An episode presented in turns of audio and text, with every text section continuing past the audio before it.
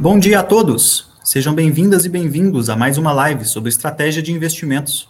Eu sou Felipe Mesquita, estrategista de investimentos do BB Private, e convido todos vocês a encaminharem dúvidas e perguntas pelo chat disponível logo abaixo do vídeo. Nessa nossa live de maio, falaremos dos movimentos de mercado ocorridos em abril e nossa visão de cenário prospectivo, tanto para os mercados internacionais como para o mercado brasileiro. Lembrando que esse cenário, como vocês sabem, norteia nossas recomendações de investimento através dos nossos modelos de alocação onshore e offshore. Muito do que vai ser falado aqui está no nosso relatório de estratégia de investimentos, que foi divulgado na última sexta-feira, dia 6 de maio, para vocês. E para falar do cenário, eu passo a palavra para a nossa estrategista-chefe de investimentos, Janaína Klichowski. Bom dia, Janaína. Bom dia, Felipe. Bom dia a todos. Espero que todos estejam bem, com saúde e tenham tido um ótimo Dia das Mães no último domingo. É, eu já vou passar direto para a apresentação. Se puder subir a apresentação, por favor. Bom, pessoal, é, acho que todos viram como o mês de é, abril é um mês que parecia apontar como um mês que seria favorável, depois a gente chega mais ao final do mês e a gente vê que, na realidade, foi um mês um pouco mais turbulento do que se esperava. Mas vamos lá, falar um pouco para vocês. Primeira coisa que eu acho que é importante é a gente lembrar como que a gente tem o cenário prospectivo à frente de projeções econômicas. A gente já não traz mais 2021 para vocês, os números já foram todos fechados, consolidados, mas a gente já traz uma perspectiva para o ano de 2023 aqui nesse, nesse gráfico. Acho que são coisas importantes para a gente colocar aqui. É, o primeiro ponto, quando a gente pensa em inflação, que é o principal ponto é, e a principal preocupação e o que trouxe maior volatilidade para o mês de abril foi o cenário inflacionário. Então, quando a gente pega, por exemplo, a zona do euro, que tem ali uma meta de inflação ali na casa a, pró, próximo a 2%, não exatamente 2% declarado, a gente vê que é uma inflação que ela vem ali bem acima dos 2%. Mas um ponto que é aqui, quando a gente pega as projeções, que é importante a gente ver que para 2023 é uma inflação mais baixa, ainda acima do que se projeta uh, como meta de inflação, mas é uma inflação que ela deve desacelerar em 2023. Então, é só para trazer para vocês um pouco. Estados Unidos, que de fato é uma inflação, um horizonte médio, que ninguém sabe qual é esse horizonte médio, de 2%, ele entrega 5,5%, pelo menos pelas projeções ali é, capturadas pela Bloomberg e termina 2023 também acima mais 2,8. De qualquer forma, há um processo de desaceleração de inflação e depois a gente explica de onde que sai esse processo, seja nos Estados Unidos, em Europa, China, que já vem com uma inflação controlada ali, com uma meta de 3%, é, fica abaixo da meta para esse ano e abaixo da meta do ano que vem. Quando a gente pega o mundo como um todo, uma inflação alta no mundo como um todo, uh, cerca de 6% para 3,6% em 2023. Quando a gente olha desenvolvidos, é uma inflação bem alta, inclusive superando países emergentes, e eu já falo por quê. Uh, e depois terminando bem abaixo para o ano que vem, segundo as projeções, e os países é, emergentes que saem de uma inflação mais baixa em 2022 terminam acima em 2023, e o Brasil, a projeção que a gente tem para o último Focus de, é, disponível, aqui a gente já traz Focus, sai de 8%, vamos arredondar, já tem gente falando, chegando quase a 10% e termina 4,1%. Ou seja, o que a gente tem é que teremos uma concentração de risco e uma concentração de combate à inflação muito focada em 2022 Uh, mas lembrando que quando se toma decisão de política monetária, essa decisão de política monetária ela não é para hoje, para a inflação amanhã ficar mais baixa. Como a gente já está em maio, o horizonte de política monetária ele está muito mais voltado para o cenário de 2023 do que para o cenário de 2022. Óbvio que também não deixa de se de olhar que 2022 está acelerando ou desacelerando, pensando qual é o efeito dessa inflação de 2022 para 2023 mas o fato é que estes números aqui eles já embutem várias decisões de bancos centrais. E por que que bancos, é, por que que países emergentes eles partem de uma inflação mais baixa em 2022 do que países desenvolvidos? Porque países emergentes começaram esse processo de elevação de juros mais cedo que os países desenvolvidos. É só a gente pegar o Brasil. O Brasil começou faz muito tempo, daqui a pouco a gente mostra o gráfico para vocês, foi um dos primeiros, ou primeiro país do mundo que partiu na frente desse processo de elevação de juros e de desaceleração de combate à inflação. Uh, e aí vieram os outros depois atrás também fazendo esse movimento.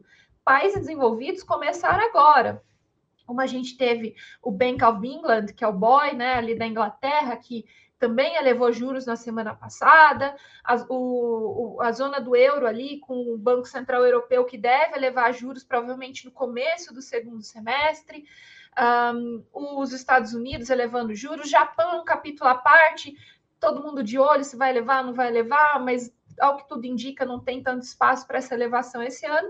Então, eles partem atrás, por isso que é uma inflação um pouquinho mais alta, tá? E aí, quando a gente pensa sobre quais são os balanços de riscos, eu acho que é bem importante a gente falar de balanços de risco quando a gente tem um cenário que é um cenário que tem tanto risco aqui, a gente parte para o primeiro, que foi um dos que acabaram acelerando bastante esse cenário inflacionário, que é o próprio conflito é, ali na, na Ucrânia.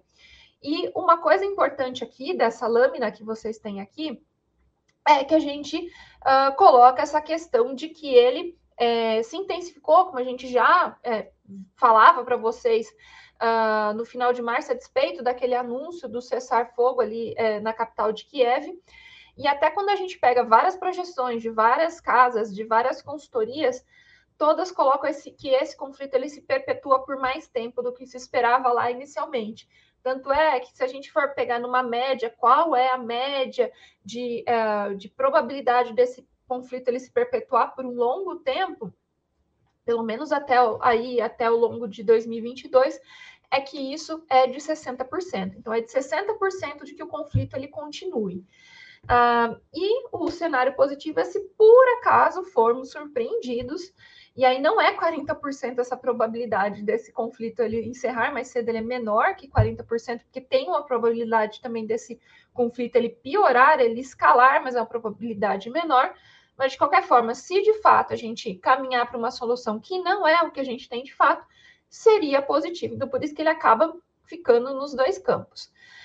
Aí o outro ponto que liga, que é a questão aqui de inflação e FED, que está no campo negativo, e que uh, acaba também levando para a questão do ponto positivo, que é um ponto negativo, mas que é um ponto positivo para o segundo ponto ali, que é a inflação, é que a gente vê que, de fato, a inflação ela não vem dando trégua, tá? A gente vê cada vez mais choques na cadeia de suprimento, a gente pode até citar, e daqui a pouco eu vou mostrar um gráfico para vocês sobre a questão uh, chinesa e, o, e, a questão da, do, do combate da, da, da tolerância zero ao Covid, e quando você tem essa política de tolerância zero ao Covid no país que é o maior é, exportador de matérias-primas e até produtos acabados do mundo, o que ajudou, inclusive, a gente a ter essa inflação mais baixa nos anos anteriores a, a, ao Covid-19, isso acaba não se, não se verificando especificamente agora, porque você tem impactos é, tanto na produção quanto no escoamento dessa produção, que traz aqui choques dentro da cadeia de suprimentos. Então, é um choque de oferta inflacionária que a gente tem. E a outra questão que alguns não falam, mas é extremamente importante a gente falar, que é a questão que a própria pandemia trouxe pós-Covid-19 sobre choques no mercado de trabalho em países desenvolvidos e que, inclusive, a gente já vê alguns sinais aqui dentro do Brasil mas eu já falo mais à frente. Então, tudo isso acaba trazendo para dentro do cenário uma inflação cada vez mais alta. Então, é um ponto que a gente não pode deixar. E essa inflação cada vez mais alta, escalando mais, e esse mercado de trabalho tornando mais difícil ainda o, ao combate à inflação, faz com que, por exemplo, o FED, que é o Banco Central dos Estados Unidos, adotar cada vez uma postura mais forte. Tanto é que na última quarta-feira eles saíram de um cenário de elevação de 0,25 ponto percentual na taxa de juros e eles vão para 0,50 acima. Então, eles aceleraram esse processo exatamente para, para essa, é, é, essa essa combate à inflação. E aí esse combate à inflação leva ao medo de recessão. Não é o cenário base, os Estados Unidos, a despeito do último número ali é, de, de PIB dos Estados Unidos que mostrou uma retração na atividade, mas quando a gente pega dados de mercado de trabalho, que é engraçado ali tanto para o negativo quanto positivo, mostram um aquecimento, salários mais altos, empresas procurando a todo momento pessoas para trabalhar, o que também alimenta a inflação, mas tem um, um comportamento, tem um, um componente comportamental também dentro desse mercado de trabalho. Então, essa aceleração, essa redução de estímulos monetários, o zeramento, a questão do quantitative easing, tudo isso leva a esse medo de recessão. Mas vários números, quando a gente pega da atividade norte-americana, elas ainda são fortes. Mas a própria questão do Covid-19 é, lá dentro da China também impacta a, a, a, questão de perspectiva de crescimento econômico no mundo, até para o próprio Estados Unidos, né? Então, isso também aumenta esse medo. Mas o que se discute é que essa recessão ela não aconteceria em 2022, tá? Essa recessão, se acontecesse, ela seria em 2023, mas ao final de 2023, o que levaria a um dos menores ciclos econômicos uh, dentro dos Estados Unidos, que é um ciclo de recuperação pós-Covid-19, são ciclos que eles são longos, e aí seria um ciclo bem mais curto esse, enfim, por conta dessa inflação mais alta, essa necessidade de combate, tá? É, ele seria, entre aspas, um efeito uh, positivo, porque você, na realidade, pararia com essa questão de elevação de juros e várias outras coisas é, mais cedo, uh, mas é um fator positivo porque ele não acontece também em 22, não é esse cenário aqui. E a questão também, que é um dos pontos que mais impactou o mês de abril, que é a questão da China, que é a questão da desaceleração econômica, até o próprio é, FMI revisou o crescimento chinês, que, lembrando que a meta de crescimento chinês para esse ano é de 5,5%, estava em 4,8%, e na última revisão, há duas ou três semanas atrás, eles rebaixaram para 4,4%, ou seja, um crescimento bem abaixo do que se esperava, e uma das principais justificativas é a redução da atividade trazida pelo combate à questão do Covid-19. Tem um texto no Estratégia de Investimentos desse mês que ele explica bem essa questão. Uh, houve também deslistagem de algumas ações dentro das bolsas americanas, novos lockdown, lockdowns em, em Chicago, o que leva à própria questão de receio de investidores, a, os laços com a Rússia. Então, tudo isso acaba trazendo um certo e um, um, um, balanço de risco bem negativo vindo da China, tá? Outra coisa que é um campo positivo, mais especificamente para esse ano e não necessariamente para o ano que vem, é que a despeito dessa elevação de taxa de juros, a gente parte de uma taxa de juros inicial, quando os bancos centrais desenvolvidos elevam, muito baixa. Então, a gente parte de 0 a 0,25 nos Estados Unidos no começo do ciclo, a gente parte de uma taxa negativa, por exemplo, é, em outros países do mundo, e aí você tem essa escalada de, é, de, de, juros que vai de 0,25 ou de 0,50, o que chega no fim do ano a um juros ainda relativamente baixo, o que não paga, por exemplo, aposentadorias ou fundos de pensões são os maiores investidores do mundo.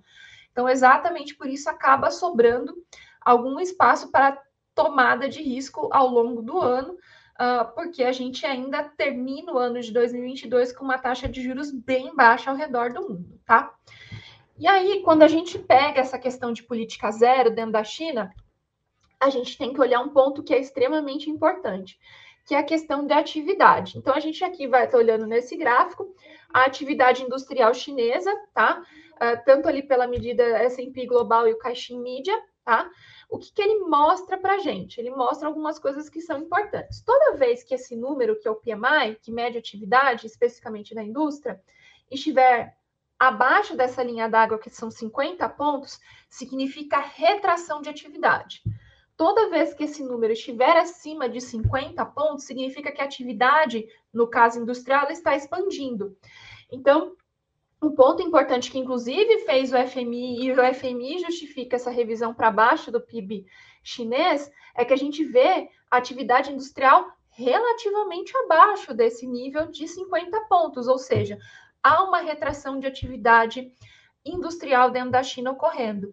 E, de fato, está muito ligado com a questão dos lockdowns, da política de Covid zero dentro da China, também de a, questão de várias é, regiões portuárias de exportação dentro da China sendo fechadas ou restritas, a, a questão de movimentação de pessoas dentro da China acaba também impactando.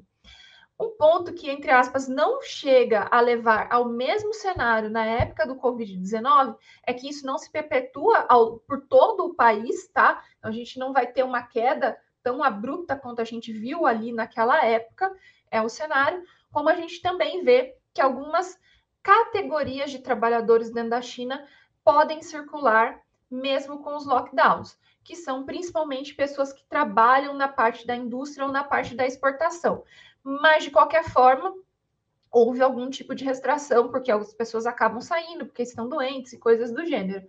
Então a gente vê esse impacto muito mais da questão da forma como a China simplesmente fecha é, e não tem algum tipo de mobilização, segundo as análises que a gente vê. Uh, por aí. E uma questão que a gente não pode, então, deixar, dado que a gente também tem essas regiões portuárias, industriais, sofrendo com essa política de Covid zero, a gente, óbvio, que vai ver acontecer interrupções na cadeia de suprimentos globais, tá? Uh, não interrupção completamente onde você não tinha máscara, porque não tinha ninguém produzindo, não tinha porto para poder mandar matéria-prima para outros países, mas na realidade um atraso nas entregas em relação a tudo isso. Então, isso também é um fator que leva ao aumento das pressões inflacionárias ao redor do mundo, tá? É, puxa vida, o gráfico não tá, não tá aqui. É, mas é, a gente tinha um gráfico que deve estar no, no, material de carteiras recomendadas que vocês receberam no primeiro, no dia 1 agora de maio, que ele mostra que a gente vê antes da pandemia como é que estava o tráfego, né? Da questão ali de, da região portuária da China, ele começava aqui embaixo, ele vinha até aqui em cima, e aí ele começava a se a, a fazer uma inversão que terminaria mais ou menos aqui na, nesse ponto aqui desse gráfico, mostrando que há uma recuperação, mas ainda não volta ao nível pré-pandemia, que seria aqui embaixo. Então, de fato, a gente teve uma recuperação mas uma recuperação que não voltou ao seu patamar inicial e que agora acaba sofrendo uma pressão. Quando a gente vai para os Estados Unidos,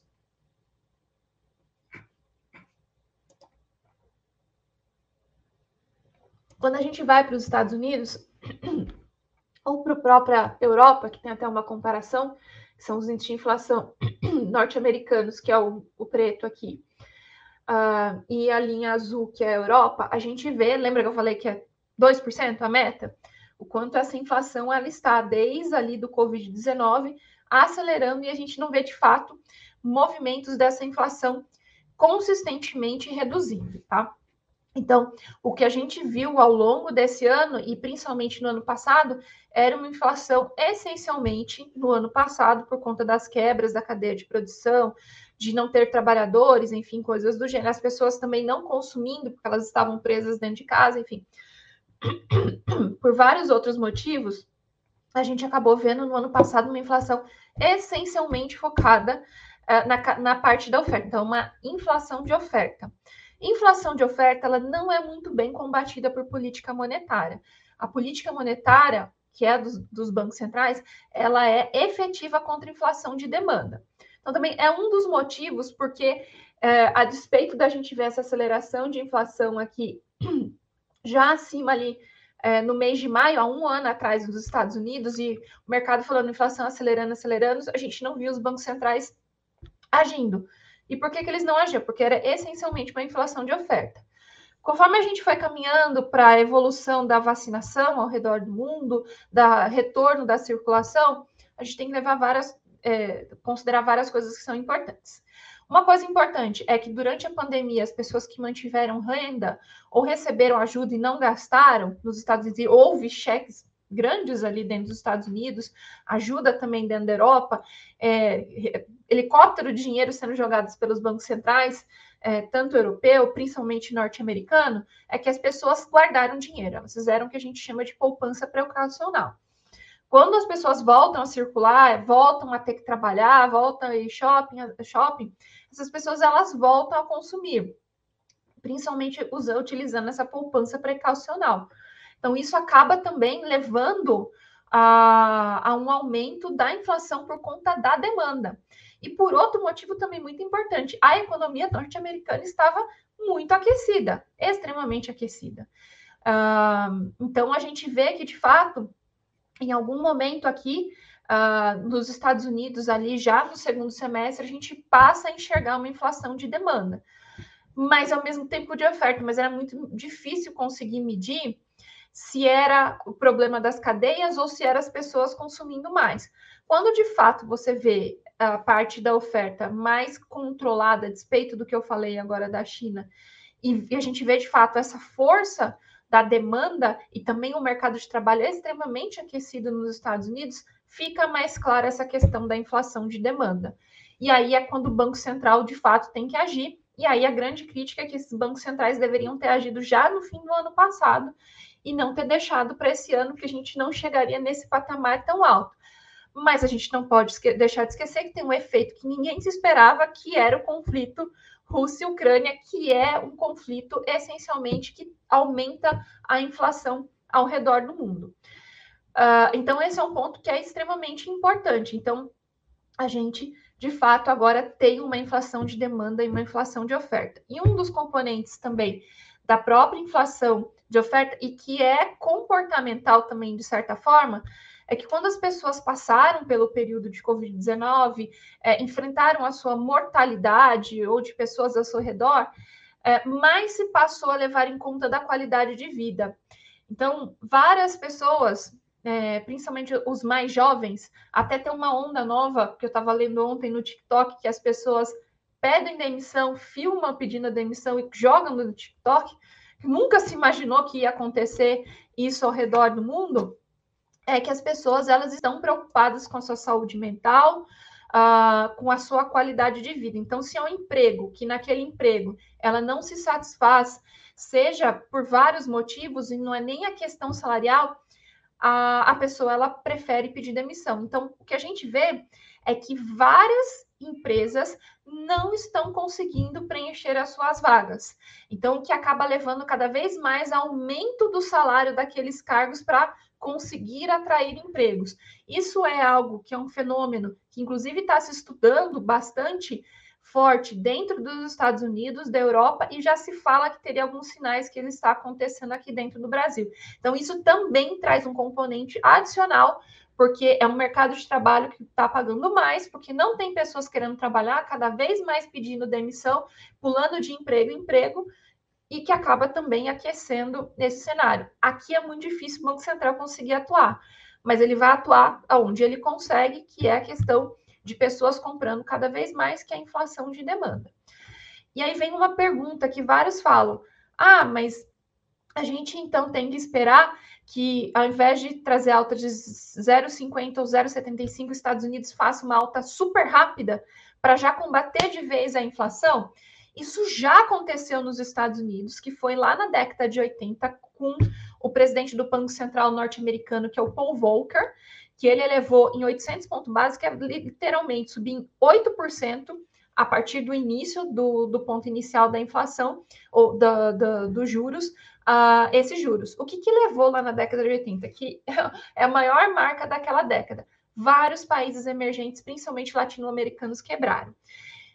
apesar dos bancos centrais, eles não, é, não de países desenvolvidos, não admitirem que eles sabem que eles têm também um papel, entre aspas, social, eles sabem que se eles fizerem isso, os, um dos principais compradores de produtos deles podem quebrar. São países desenvolvidos. Então, é, tanto é que vários estudos que ocorreram ao longo da década de, uh, do, da década de 2000, década de 90, é o papel dos bancos centrais dos Estados Unidos, do, do Banco Central Europeu e do próprio Banco Central japonês em não efetivar essas elevações tão bruscas para evitar quebradeira de vários países ao redor do mundo, como também fazer esse movimento que você é, conversa, você se antecipa, você vai dando sinais do que você vai fazendo, você vai fazendo esse movimento lento você consegue combater a inflação, leva mais tempo, mas você consegue, e você não tem consequências tão negativas para países uh, emergentes uh, e países também é, em é, vários outros países do mundo, tá? Então, isso a gente não, não, não espera, e aqui a gente tem uma, um efeito de fato uh, real do que aconteceu e, e, que acaba levando também esses bancos centrais a isso. Mas, de qualquer forma, a gente viu essa elevação. Hoje, inclusive, tem seis dirigentes de banco do Banco Central norte-americano, lá porque você tem vários mini filiais de bancos centrais né, nos Estados Unidos falando hoje, e isso pode movimentar o mercado apesar da decisão da última quarta-feira ter levado meio e no discurso pós-reunião uh, o presidente do Banco Central norte-americano ter colocado que ele é, não acha que há necessidade de se elevar mais fortemente do que se elevou na última, seria uma elevação de 0,75. O mercado até acalmou na quarta, mas já entrou em pânico de novo na quinta e na sexta, e ontem também. É que depois, quando você vê os outros votantes, né? Porque a decisão não é só do, do, do presidente, mas também de todos os presidentes das filiais de Banco Central norte-americana, é que eles estão falando de um provável aumento de 0,75, ou seja, uma nova aceleração. É, e é isso que a gente tem que ouvir, por exemplo, desses seis dirigentes, se não me engano, três falam agora de manhã, dois à tarde, um mais no final da tarde, tá? E a própria Janet Yellen também fala. E a mesma coisa também que a gente vê. Só um minutinho.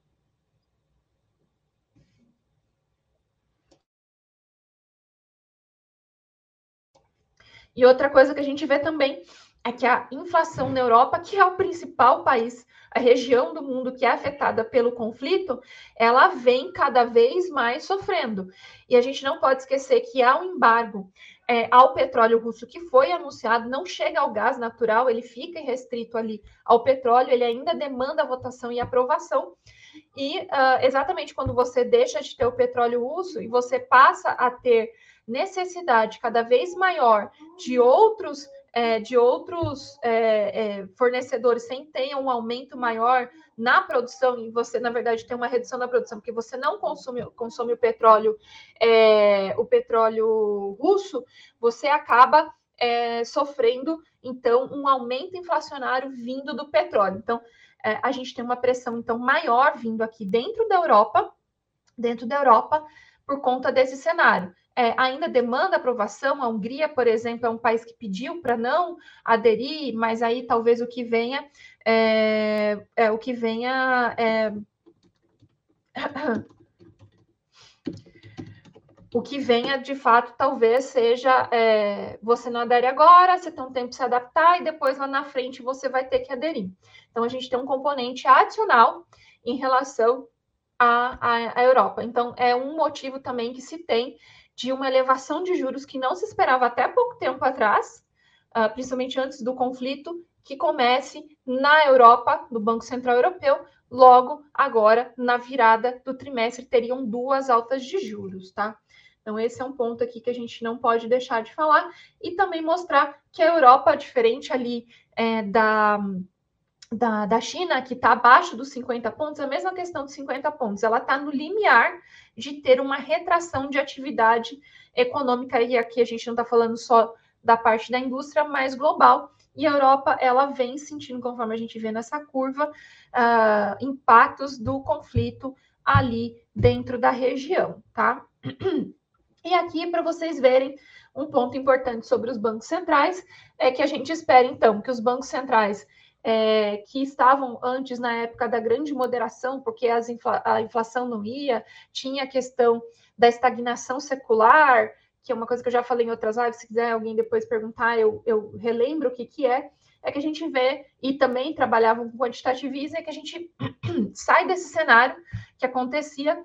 Isso é muito fácil da gente pegar quando a gente pega as taxas de juros projetadas para dezembro de 22 a partir do mercado, seja no Banco Central Europeu, ou no Federal Reserve, ou no Banco da Inglaterra, como elas estão acelerando dado esse cenário inflacionário. Inclusive, na semana, na semana passada, os juros de 10 anos nos Estados Unidos chegou a 3%.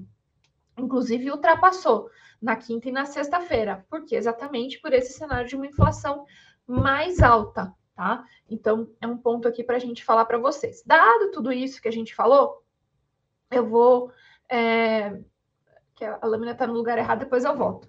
Falar rapidinho para vocês de Brasil. Para Brasil, a gente de fato viu uh, a questão da segunda perna acontecendo. Uh, então, uh, o Banco Central, na última decisão de política monetária, ele tinha, na penúltima, falado que ia encerrar nesse, nessa reunião, e de fato, quando chega e os números são surpreendentes, e a questão de é, perpetuação do, do, conflito ali na, na, na, na Europa, né, Rússia e Ucrânia, acaba acontecendo, e tinha aquela frase no comunicado e no, na ata do, do, da reunião ante, da reunião do mês de abril, março, ele falava ali que um dos cenários era o dólar não ultrapassando, o, o petróleo ultrapassando 100 dólares.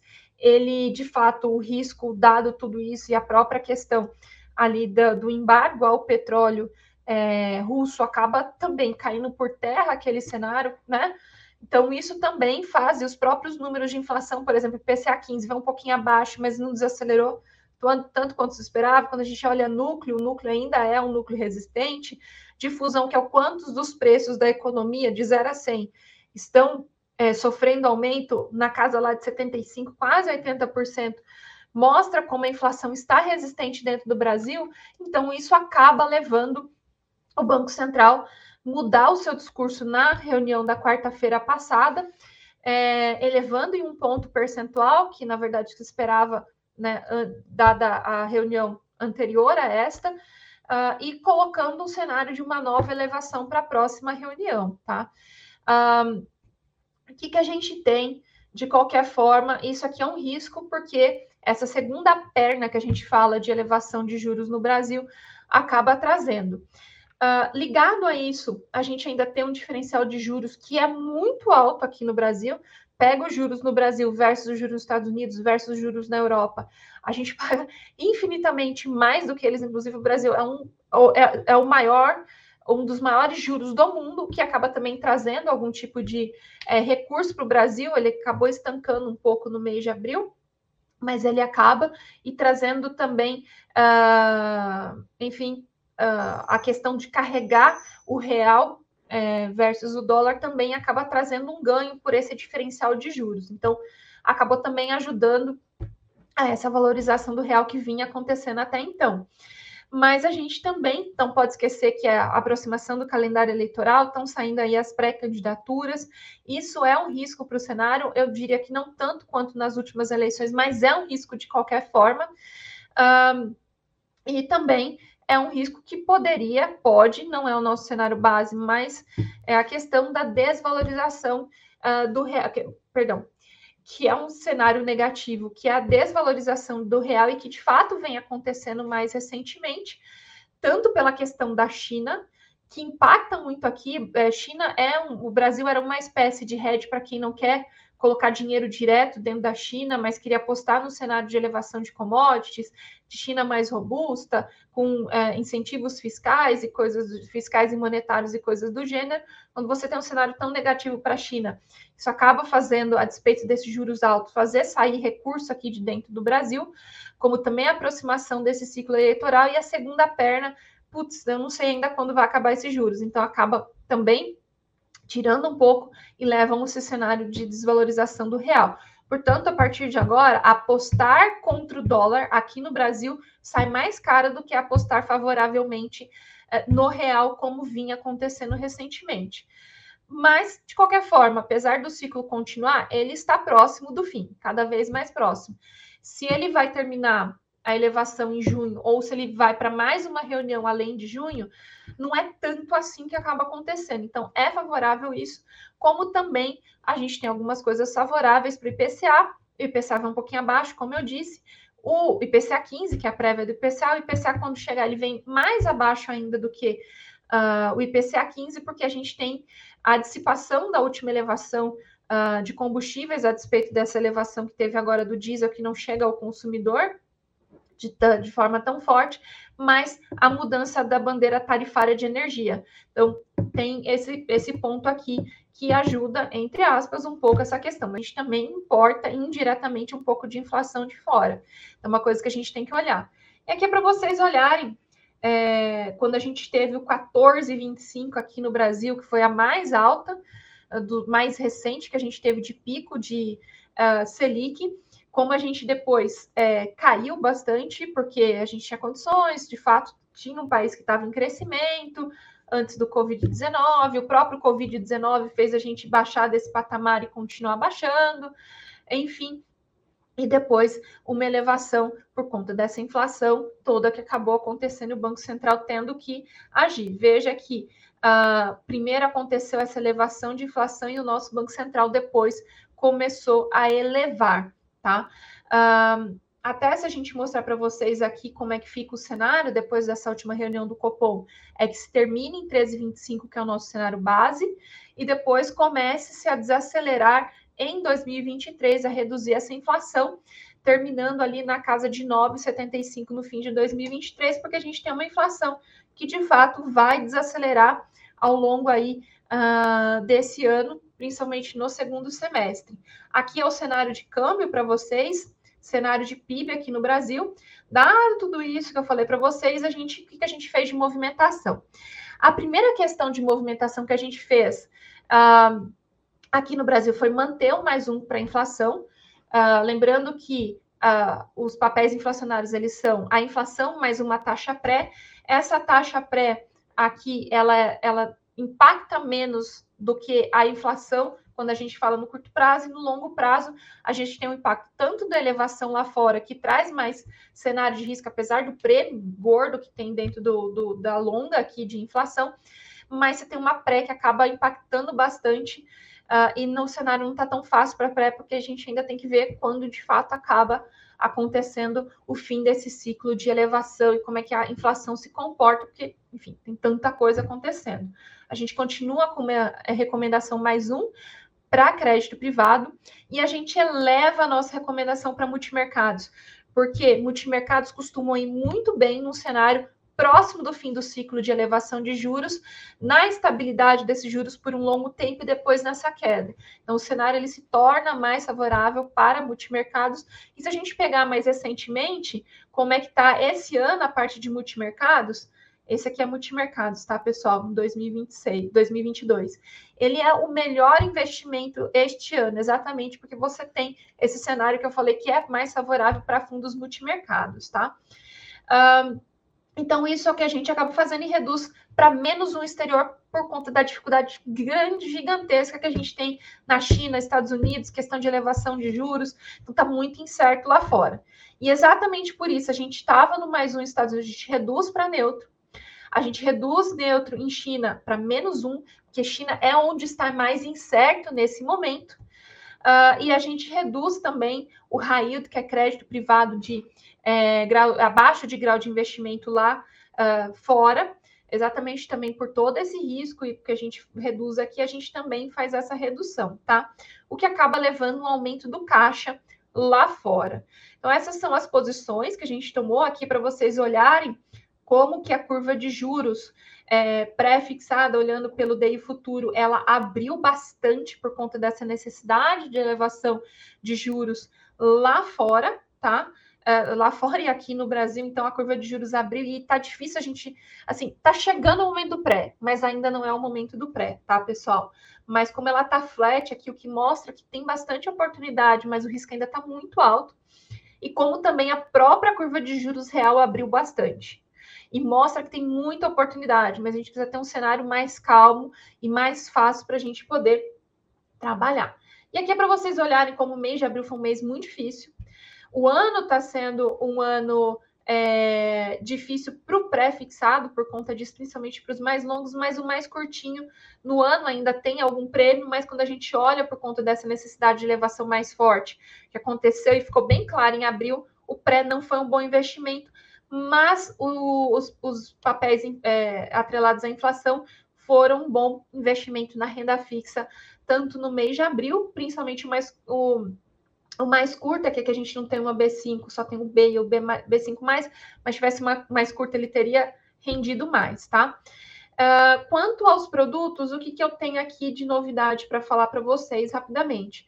Para aquele cliente que quer ter uma exposição, uma proteção maior uh, dentro do seu portfólio, a gente recomenda ainda a questão, né, em cenário de inflação mais alta, É, a, a questão de commodities metálicas faz bastante sentido, então a gente tem tanto o ouro como a prata, né, para vocês, seja através do fundo é, de ouro que a gente tem ou através do ETF de ouro ou prata, e aí vai para cada cliente.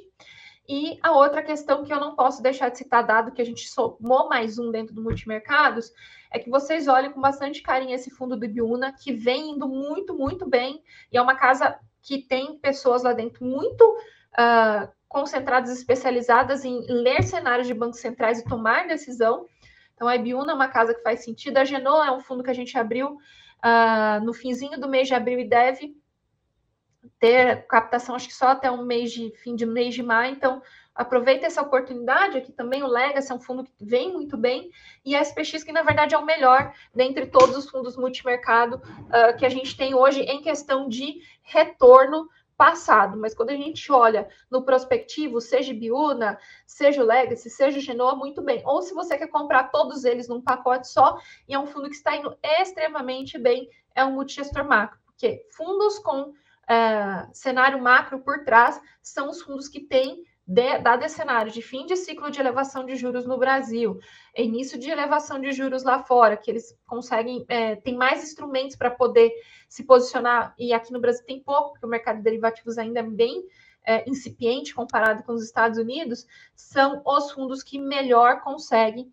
é, se, se, é, se posicionar tá? Então, aqui são algumas, algumas, algumas coisas que, que queria falar para vocês. E dentro dos fundos de renda variável, apesar do cenário não estar tá tão fácil, da plataforma aberta, o melhor fundo que a gente tem hoje é o Oceana. É, cenário de elevação de juros, fundos valor tem maior uh, capacidade de performar tá? O fundo agro está indo extremamente bem, vale a pena vocês darem olhada. E para quem tem previdência, esse Miles Virtus, que é um fundo que não leva é, a longo prazo sem mudar o seu cenário, e vai mudando conforme o cenário vai aparecendo, ele é mais dinâmico. Para a previdência, é uma ótima aposta aqui para vocês, tá? Uh, gente, é isso. Estou uh, à disposição para, para as perguntas. Felipe, contigo. Então, a gente já começou a receber algumas perguntas aqui, mas o campo continua aberto para vocês perguntarem, tá, pessoal? Vou passar para a primeira pergunta aqui. A Ruth pergunta uh, como a inflação curta pelo índice IMA B5 deve se comportar nesse cenário até o final de 2022? O rendimento deve ser maior ou menor do que a renda fixa pós-fixada? Obrigada, Ruth. É... Vamos lá. Então, ela pergunta aqui se a inflação curta ela deve se comportar até o fim de 2022. Primeiro ponto, Ruth, é, neste momento, o melhor investimento, dado a relação risco-retorno, e é uma coisa que é importante aqui, tá? Risco-retorno. Dado todo o risco que eu tenho à frente, dentro do cenário, tudo que vem acontecendo em Banco Central aqui no Brasil, lá fora, a questão do conflito, a questão da China, se ela vai querer combater o Covid ou se ela vai buscar a sua meta de crescimento de 5,5, tem muito risco no cenário, bastante risco mesmo. Então, quando você compara a relação risco-retorno, o risco é menor no IMA B5, tá? Do que no pré ou do que na inflação mais longa. Então, o melhor investimento entre inflação curta e inflação longa é o B5 nesse momento, dado todos os riscos que a gente tem no cenário. Uh, mas, quando a gente começar a caminhar para dissipação dessa, é, desse cenário de é, incerteza em relação à inflação dentro do Brasil e a gente olhar de fato que o cenário político ele não é, ele chegou num patamar onde ele se estabiliza e você tem mais certeza do que os dois principais candidatos ali que aparecem dentro da pesquisa, seja Bolsonaro, seja Lula, ou qualquer outro, como que ele vai conduzir a política fiscal do Brasil, aí a gente passa a migrar para a inflação mais longa. Tá? Mas nesse momento, neste exato momento, o ideal é a gente ficar dentro da inflação curta. Aí ela pergunta se uh, o rendimento ele deve ser maior ou menor na renda fixa pós-fixado. Aí o que a gente tem para vocês é o seguinte: é, quando a gente pega para o fim desse ano, a gente vai terminar em 13,25. Só que a gente começou o ano num patamar de juros bem mais baixo, e houve uma aceleração muito rápida. É, e quando a gente pega a diferença de juros real no Brasil, a gente vê que, de fato, quando a gente for ficar, se a gente ficasse só dentro do CDI, dado que a gente espera que esse CDI caia, talvez a gente perca para a inflação se essa inflação desacelerar ou desgarrar por conta de algum cenário externo.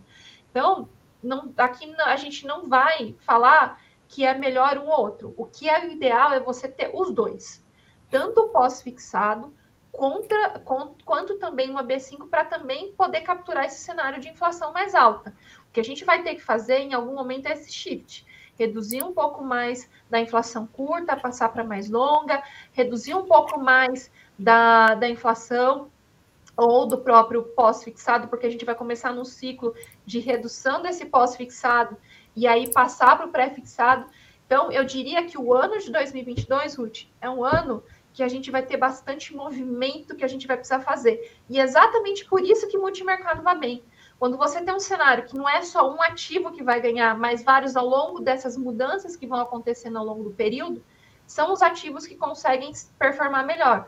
Porque quando a gente volta no passado, qual era o que tinha melhor perspectiva? Dado o cenário de elevação constante sem fim de, de, de Selic. Ah, era o pós-fixado. Então, o pós-fixado ele ainda é muito importante dentro do portfólio, mas conforme a gente chegar no fim do ciclo e de fato entrar numa redução, a gente começa a tirar um pouco. Então, não é um nenhum e nem outro, tá, Ruth? A gente vai trabalhar de fato é, com uh, os dois e a gente vai ter que fazer esses movimentos. Vocês vão ver a gente fazendo é, alteração de recomendação mais constantemente ao longo do ano, exatamente por esses cenários, tá? Ah, e só lembrando que a projeção do IPCA para o banco, uh, ele é para 2022 de 8,45, tá? E a projeção para 2023 de 4%. Se é 4%, então você consegue, de fato, cair aí 2023 você tem 9,45 de juros, então ainda faz, faz sentido ter o pós-fixado. Perfeito, Janaína. A gente tem mais uma pergunta aqui do, do Fábio. Como o Brasil começou a elevar as taxas de juros uh, antes, né? Haveria algum benefício sobre o ponto de vista econômico para o país caso o Brasil consiga conter a inflação através das políticas monetárias implementadas desde já, enquanto os países europeus e Estados Unidos que começaram esse movimento depois ainda estiverem em movimento de ajuste de taxa de juros e outras medidas de aperto monetário? Eu não só. Eu, eu, aí, Fábio, eu agradeço a pergunta. Eu não entendi só um ponto aqui. Se você está falando só do movimento de elevação de juros, você está falando que a gente corta juros antes dele, dos outros países. É, mas vamos lá. Por que, que a gente tem é, dois pontos? No movimento de elevação de juros mais cedo, por que, que é importante e por que, que o país ganha a despeito do movimento de juros lá fora? Uh, primeiro, porque a gente aumenta o diferencial de juros em relação aos Estados Unidos uh, e Europa, por exemplo, e que acaba atraindo capital, e que a gente viu que a gente atraiu bastante capital estrangeiro para cá, é óbvio, teve vários outros efeitos, mas não só isso, mas também porque você combate a inflação. E a inflação ela é extremamente é, danosa quando você pensa na população de baixa renda. Uh, você tem um cenário onde você tem a cadeia uh, de oferta cada vez mais pesada, é, pensa nas pequenas empresas, cada vez mais pesada, mais pesada, mais pesada, o custo né, dessas empresas vai ficando mais alto uh, e você acaba tendo que pagar mais caro. Então, você precisa de uma. Uh, e você tem uma inflação, então, vindo, vindo, vindo, vindo, seja de questão interna, ou seja de questão externa. Então, se você combate a inflação mais cedo, que no curto prazo é ruim, porque o custo de captação fica caro, porque o juro sobe, você traz essa inflação para baixo mais cedo. É por isso que é bom o Brasil ter começado antes. Então, você é, impacta o crescimento econômico agora, é, nesse momento, onde o, mundo cresceu bastante, então você consegue importar crescimento econômico, coisas boas a partir desse crescimento robusto lá, lá fora, a despeito de você penalizar a atividade econômica aqui. E aí, quando você chega no fim do ciclo, você estabiliza a sua inflação, a despeito da inflação estar tá acelerando lá embaixo, você está com um país mais bem acabado, mais preparado para enfrentar esse aumento de juros lá nos Estados Unidos. Agora, se você enfrenta é, o, a aceleração fortíssima no momento que eles estão combatendo a inflação, você tem menos credibilidade, vamos falar dessa forma, para, num cenário ruim, ainda tentar conter recurso aqui dentro. Então, por isso que não é, é de todo ruim, porque quando é, tudo acelera lá, você tem um país mais bem acabado, mais bem trabalhado, que é, conseguiu combater as empresas já tendo um custo de captação mais baixo, com perspectiva de ser mais baixo aqui no Brasil. Então, esse é o ponto. Ah, você começa a cortar os seus juros antes do que nos Estados Unidos ou do que na Europa. Você começa a cortar? Por um efeito é, benéfico. Se isso, isso vai acontecer em algum momento em 2023. Qual o movimento benéfico? Eu tenho uma inflação mais baixa e eu quero fazer a minha, a minha atividade crescer, dado que eu não consigo mais contar com uma atividade melhor lá fora. Então, eu começo a cortar para a minha atividade econômica recuperar e, através de atividade e um setor produtivo que vai se tornando melhor, faz sentido ainda ou conter uma parte desse recurso aqui dentro, ou você até trazer algum, algum ponto. Então, não necessariamente os dois movimentos eles vão trabalhar é, trabalhar juntos, tá? Então, esse é um ponto aqui que vale a pena a, a gente, a gente, por isso que a gente não, não condena é, de fato esse movimento, tá? Tem mais é, perguntas? Ainda temos mais perguntas aqui. Ah, o Paulo pergunta se na ocasião de se concretizar o embargo ao petróleo russo na Europa, pode haver impacto positivo para o setor petrolífero brasileiro, além da elevação de preço do petróleo, né, como algum reflexo em exportação, e, se, e qual seria o impacto para os consumidores finais aqui. Tá, vamos lá. Eu vou pegar uma resposta que não é minha. É, quando você pega é, especificamente o setor petrolífero, a gente tem que pensar em dois, em dois pontos específicos. Lembrar como que a forma de elevação de preços da Petrobras, ela, na verdade, passa de uma paridade de preços em relação ao que se tem lá fora. Então, se você tem um embargo do petróleo russo e isso diminui a oferta de petróleo lá fora, você faz com que o petróleo lá fora se eleve. E é pela política de paridade de preço da Petrobras, isso acaba elevando o preço também do petróleo aqui dentro se está certo ou se está errado não é questão que eu estou é, debatendo aqui. Tanto é que está debatendo se muda ou não muda essa política uh, em relação a, a, a, essa questão. Então, para cenário inflacionário, não é bom. Uh, pensando quando a gente pensa na política de reajuste de preços da Petrobras. Mas, por outro lado, Uh, se a gente voltar alguns meses atrás, quando de fato acontece o conflito, o Biden liga para o Brasil e pede para o Brasil aumentar a sua produção do petróleo. O que acaba levando o quê? Com que a Petrobras tenha uma perspectiva de preços maiores, é, uma perspectiva de maior pagamento de dividendos aos seus acionistas. Então, o setor petrolífero brasileiro, ele se beneficia, mas o consumidor não necessariamente. Então, essa questão é, no, setor ter um, teria um reflexo sim positivo, inclusive a despeito desse cenário mais negativo que a gente tem para a Bolsa no Brasil, tá, dado tudo o que aconteceu, os meninos da pesquisa, eles mantiveram o cenário de 137 mil pontos para o Ibovespa. Por quê? É, ah, várias, várias empresas caiu a, a perspectiva de, de crescimento ali, mas por outro lado, a Petrobras beneficia, que é um grande pedaço da, ali do, do, do Ibovespa, o que faz, uh, compensa boa parte dessa queda. Então, é, para a questão do setor exportador, bom. Para a questão do consumidor, não bom. Se for de forma assim bem, bem simples, uh, que a gente, que a gente, que a gente puder falar para vocês em relação a esse ponto, tá? De forma bem simples, bem rápida. Então é bom e não bom. Uhum. Bom, a gente tem outra pergunta aqui do Tiago, também falando de inflação. Aqui nas projeções, se nas projeções do BB, né, para inflação em 2023, como estão consideradas as premissas dos administrados, uma vez que eles não refletem a alta da Selic como os demais itens da cesta? Essa é uma boa pergunta. Preço administrado não reage à política monetária, porque preço administrado ele tem vários componentes. Ele tem o componente contratual. Aí a gente pode dar um exemplo contratualmente por exemplo, das concessionárias de rodovia, onde quando ela recebe a sua concessão, todo durante toda a vigência daquele contrato, ele vem lá as cláusulas de como vai ser o reajuste, por exemplo, do pedágio. Então, o que o Banco Central está fazendo ou não está fazendo para a questão de preço administrado, tanto faz. Esse é o primeiro ponto. Mas existem alguns preços administrados lá dentro que eles vão depender é, o que o Banco Central vai, na verdade, vai tentar são os efeitos secundários desses preços administrados.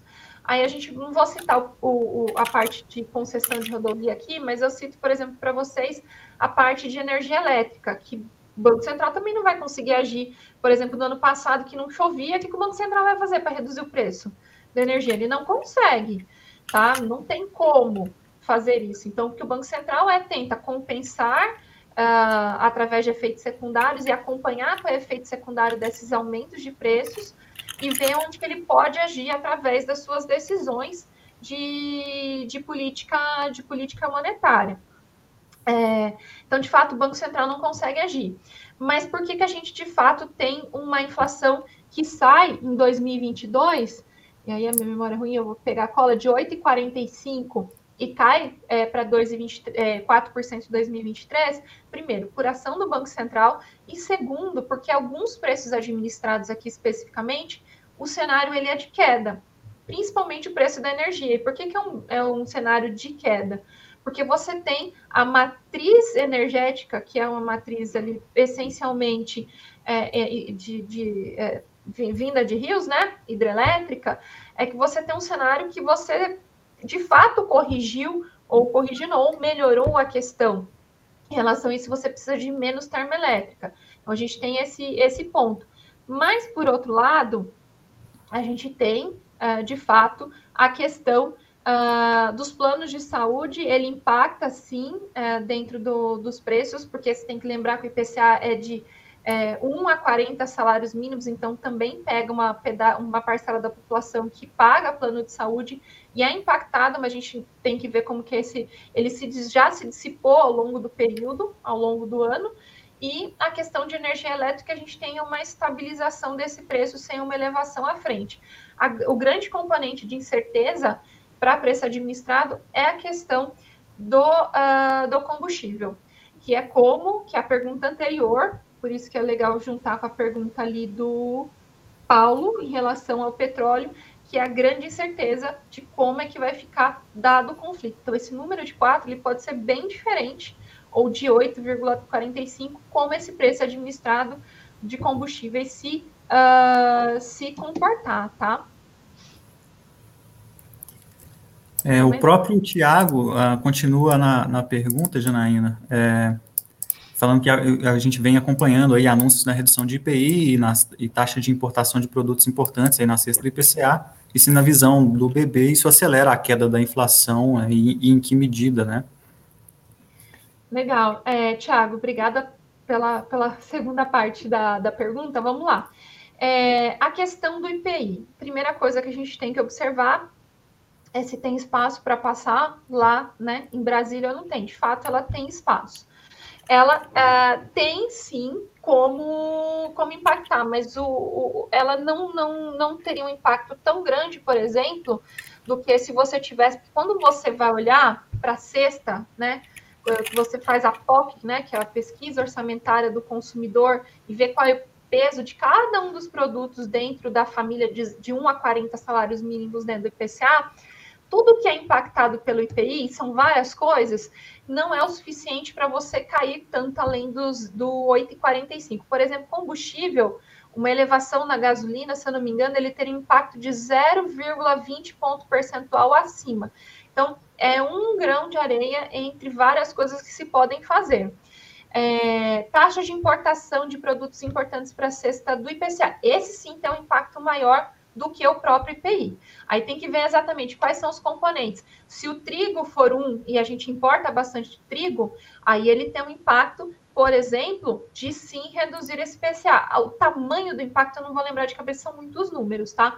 Mas dentro do que você fala, que é o IPI, ou a, a, redução da taxa de importação de produtos importantes para acesso do IPCA, que de fato chega na mesa do consumidor, aí esse sim tem um impacto, tem uma chance maior de reduzir, é, de reduzir uh, a inflação. Mas a gente tem que ver se ele vai chegar, quanto ele vai chegar, se isso não vai ser visto como medida eleitoreira, que pode depois postergar esse negócio. Então, são várias, várias e várias questões aqui que a gente tem por trás, tá? Beleza, Janaína. A gente tem mais uma pergunta aqui do Heitor. Ele agradece aqui a apresentação e pede para comentar mais sobre os fundos mais recomendados para a Previdência. Heitor, eu falei na parte de, previdência, de previdência e renda variável, Maios Virtus para vocês. O que esse Maios Virtus tem, por exemplo, diferente da maior parte dos outros fundos de renda variável?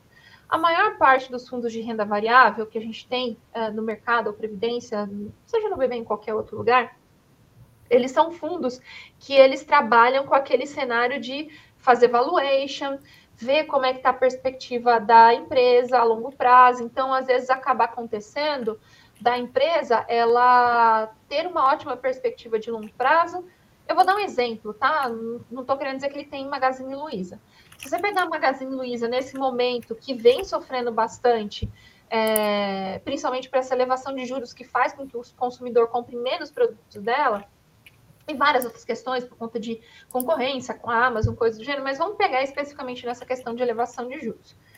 Se você tem um cenário que em 2023 você começa a reduzir os juros e é uma empresa que tem um balanço mais redondinho, que está mais preparada que outros concorrentes, é, que são muito mais, é, por exemplo, é, é loja física e tem menos presença no virtual, a Magazine Luiza, então, seria uma empresa que lá em 2023, 2024, é, teria, dado o cenário de juros, estou pegando só essa premissa, dado o cenário de juros, uma empresa que teria um cenário favorável, mas que vai sofrer um pouco no curto prazo por conta desses juros mais altos, da atividade mais, menos robusta.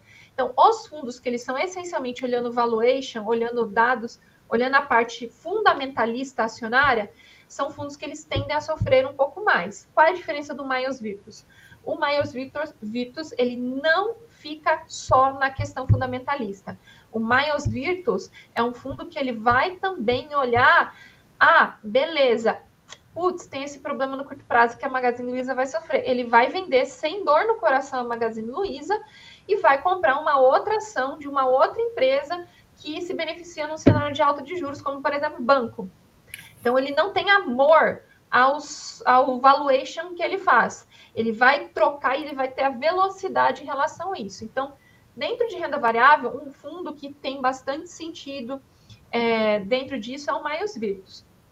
Quando a gente vai para a Previdência, aí a gente pode citar para vocês o 20 Equilíbrio, que é um fundo que faz sentido dentro do cenário de, de, de, de, de elevação de juros, uh, por conta da questão uh, que ele se ele é um fundo multimercado de verdade e que está em vários mercados e tem agilidade e que é, é uma casa que, que consegue ler bem esse cenário lá fora. Então, o 20 Equilíbrio é um fundo que faz bastante sentido. E aí, a novidade do portfólio é o GARD Paris, tá? O GARD Paris, ele diferente do GARD que a gente tem, que é o D'Artagnan, no fundo tradicional, o GARD Paris, ele toma uma vez e meia, se a memória não falha, risco do que o fundo tradicional. Então, ele tem um pouco mais de risco. Mas é uma casa muito ágil em troca de posição. Lembra que eu falei por que, que o Miles Virtus é bom? Exatamente o mesmo motivo faz com que o Guard Paris seja muito bom. Até diria até mais do que o 20 Equilíbrio. O 20 Equilíbrio ele fica mais tempo eh, comprado na posição.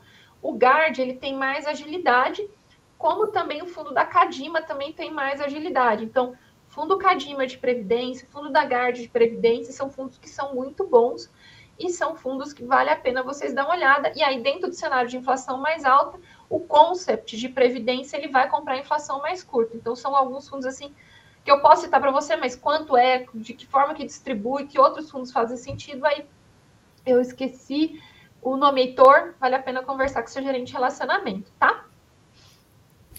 É, temos mais algumas perguntas aqui, Janaína, já em detrimento do tempo aqui, vou tentar agilizar. É, o João perguntou qual a previsão de, de dólar e euro para o final de 2022 e 2023.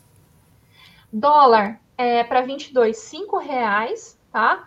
Tanto em 22 quanto em 23, mas é, é um dólar que ele acelera bastante até o fim do, do processo inflacionário, chegando ali 5,40, 5,60, depois ele volta aos cinco reais pós é, pós, é, pós é, eleição, tá? É, quanto é, isso é do banco, tá? quanto à questão do euro, a gente não tem uma nossa aqui do banco, mas se a gente pegar a média do mercado, para Uh, ah, para euro a gente, a gente não tem, mas você é, adiciona um, algumas casas decimais ali, então não vou ter de cabeça. Para 24 seria 5,20, 20, 24, 26, 5,20, tá? Aí eu vou ficar te devendo do euro, porque eu não tenho aqui de bate pronto. Acho que tem só mais uma última, a gente fecha a conta. Sim, vou, vou passar para a última aqui. Então, a, o Amauri pergunta aqui: mesmo os fundos multimercado com exposição cambial seguem recomendados? Amauri, é uma boa pergunta, é, porque na verdade faz sentido os dois. A gente prefere os fundos com é, exposição cambial, principalmente porque o cenário daqui para frente apostar contra o dólar vai ficar difícil por conta desse tanto de risco que eu falei para vocês, até o próprio cenário de elevação mais rápida de juros nos Estados Unidos e uma treasury a 3% de 10 anos faz com que o dólar se fortaleça, tá? Inclusive a gente vê até o, o, o, o euro perdendo, uh, perdendo espaço frente ao, ao dólar, tá? Uh, então, uh, você ganha nas duas pontas e também lembrando que o dólar quando a gente faz um horizonte mais longo, de médio e longo prazo, no curto prazo, às vezes não, não se verifica, ele é uma espécie de hedge para as posições de bolsa aqui no Brasil. Então, se você tiver uma exposição de bolsa, você pode comprar um fundo multimercado, que faz bastante sentido por tudo que eu falei, e ganhar e também ter a, a parte cambial, tanto de ganho como também de hedge em relação à posição de renda variável. Como os, o, com proteção cambial, ele também faz sentido, porque uma coisa é, é difícil explicar, eu vou tentar ser bem rápida e simples. Por que, que ele faz sentido? Lembra que eu falei para vocês que o diferencial de juros entre Brasil e Estados Unidos ele é super alto? Quando a gente faz um derivativo, um hedge, a gente faz um swap, que quer que seja, do, de real para dólar, como é que é a conta? A conta é bem simples. Você vai pegar a variação do câmbio de um país para o outro até o vencimento daquele contrato e depois você vai pegar o diferencial de juros, você vai somar ou diminuir. Esse diferencial de juros ele é uma consequência da própria inflação, uh, também dos juros que você pega naquele horizonte, é mais um juros de longo prazo do que de longo prazo, mas pega os juros de longo prazo como exemplo. Então, você vai pegar a taxa de juros de 13,25 aqui no Brasil versus a taxa de juros quanto é nos Estados Unidos, e no final das contas você vai ter um, um número positivo, porque os juros aqui ainda é muito alto. Então você vai ganhar dentro desses fundos que tem é, proteção cambial, ou hedge cambial, este cupom positivo. Então você vai ter a variação do, do fundo com seus papéis lá no, no exterior, mais esse diferencial de juros positivo. Então, é um componente adicional. No caso do fundo com é, variação cambial, que tem o dólar adicionalmente além do fundo, você vai ganhar a variação do dólar no período, seja positiva ou negativa. No outro, você vai ganhar o diferencial de juros em relação a, a um país ou outro, mas você perde o componente uh, do câmbio como hedge para a sua proteção de renda variável, tá? Aí, gente, é, eu acho que é isso, né? Eu agradeço e espero que eu tenha conseguido responder as perguntas de todos vocês. Sim, bom, pessoal, a gente teve algumas perguntas sobre ativos específicos, então nós vamos tentar repassar as respostas individualmente para vocês, tá? E eu lembro a todos que essa live vai ficar gravada no nosso canal do YouTube, que é o BB Private Talks, aí também será disponibilizado no nosso perfil do LinkedIn, o Banco do Brasil Private. O material utilizado na live em formato PDF será disponibilizado para todos os gerentes do, dos escritórios private. Eu agradeço a todos os participantes, agradeço também a Janaína pela apresentação e até a próxima. Obrigada,